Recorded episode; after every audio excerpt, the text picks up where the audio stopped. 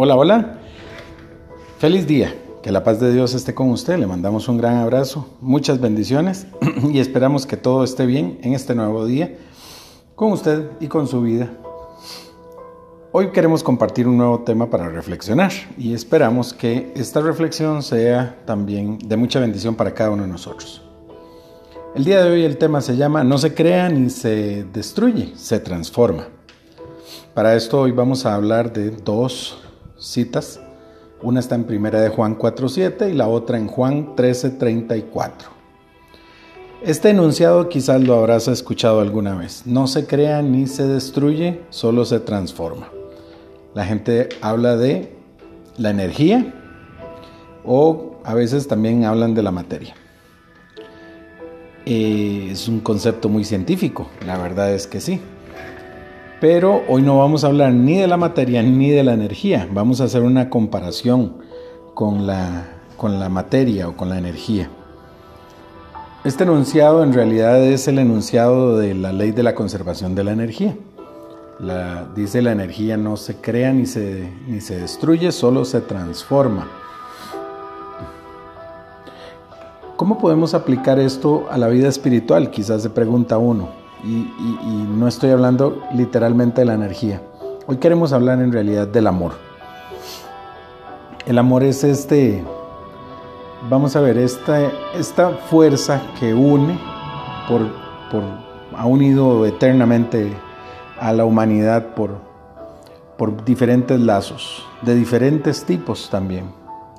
Hemos oído quizás alguna vez de que no es el mismo amor que podemos sentir por, por una persona que es nuestra, nuestra novia o nuestra pareja, o que tampoco el amor que podemos sentir por un amigo o por un familiar cercano como mamá o papá, o por el mismo Dios. Son diferentes tipos de amor, pero son al final de cuentas amor. Yo creo que cuando hablamos de este tema del amor, eh, tenemos que entender de dónde proviene y el, la fuente y de dónde se origina. Eh, y el amor tiene un único origen. Para todo el universo hay un único origen para el amor. Eh, y el, el amor tiene su origen en Dios.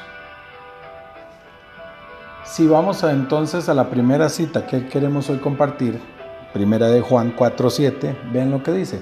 Amados, amémonos unos a otros porque el amor es de Dios y todo el que ama es nacido de Dios y conoce a Dios. El mismo nacimiento de nosotros es una obra de amor. Algunas personas pensarán, bueno, pero quizás yo no fui un, un bebé que fue planeado, querido o deseado.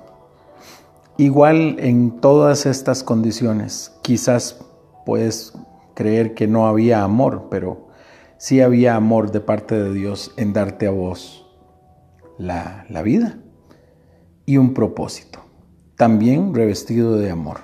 Un propósito para estar en este plano, en este mundo, en este universo. Y este propósito, Dios te lo revela constantemente en tu corazón y está revestido de amor.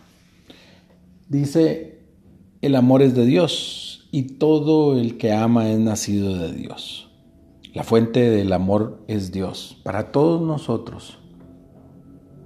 Alguien puede decir, yo no creo en Dios, pero también amo las personas. Y aquí hay un enunciado que es interesante y es que el hecho de que, de que uno no crea en algo no significa que no exista.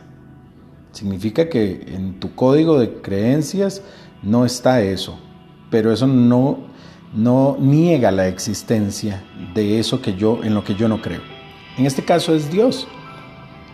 Alguien dirá, yo no creo en Dios y aún así amo. Bueno, el hecho de que usted no crea no quiere decir que Él no existe. Quizás para usted no, pero sí existe. El hecho de que Dios exista y que sea el creador del universo es precisamente lo que reviste al universo entero de lo que es Él en esencia, que es amor.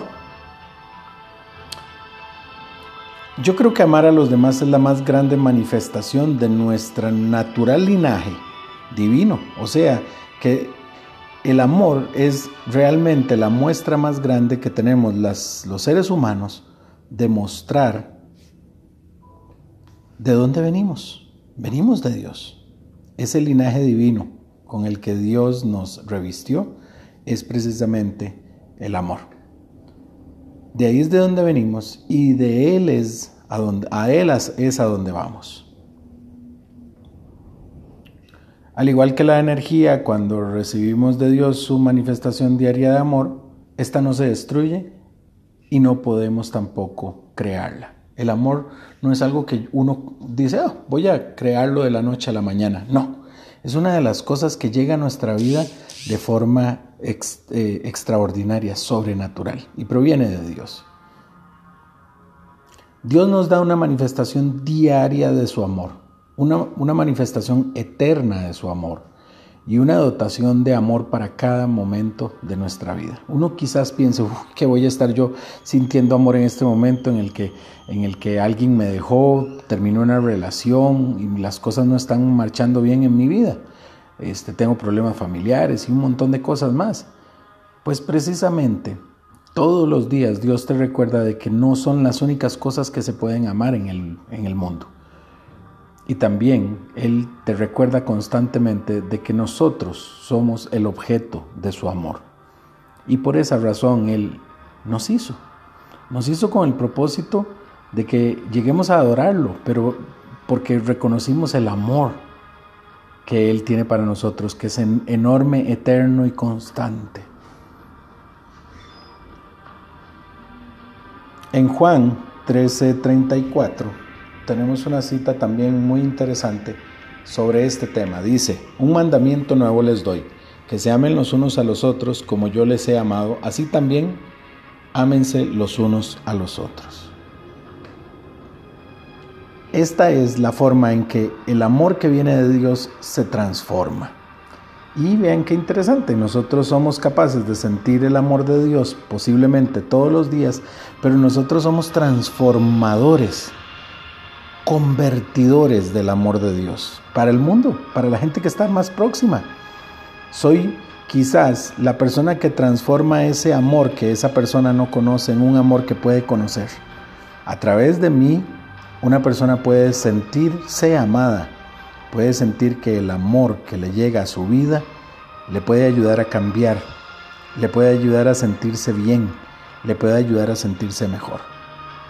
¿Somos capaces de sentir el amor de Dios? Preguntémonos cada día o en cada detalle. Si es así, ¿somos capaces de convertir el amor de Dios para transmitírselo a los demás? Pensemos en el que está cerca, en el que está a la par de nosotros. Esposo, esposa, hijo, hija, eh, compañero de trabajo, hermano, hermana, tío, abuelo. Pensemos en ellos. Nosotros somos los transformadores del amor de Dios. Y somos las personas llamadas a convertirlo, para que la gente pueda sentirlo y vivirlo cerca de, ellos, en sus propias vidas.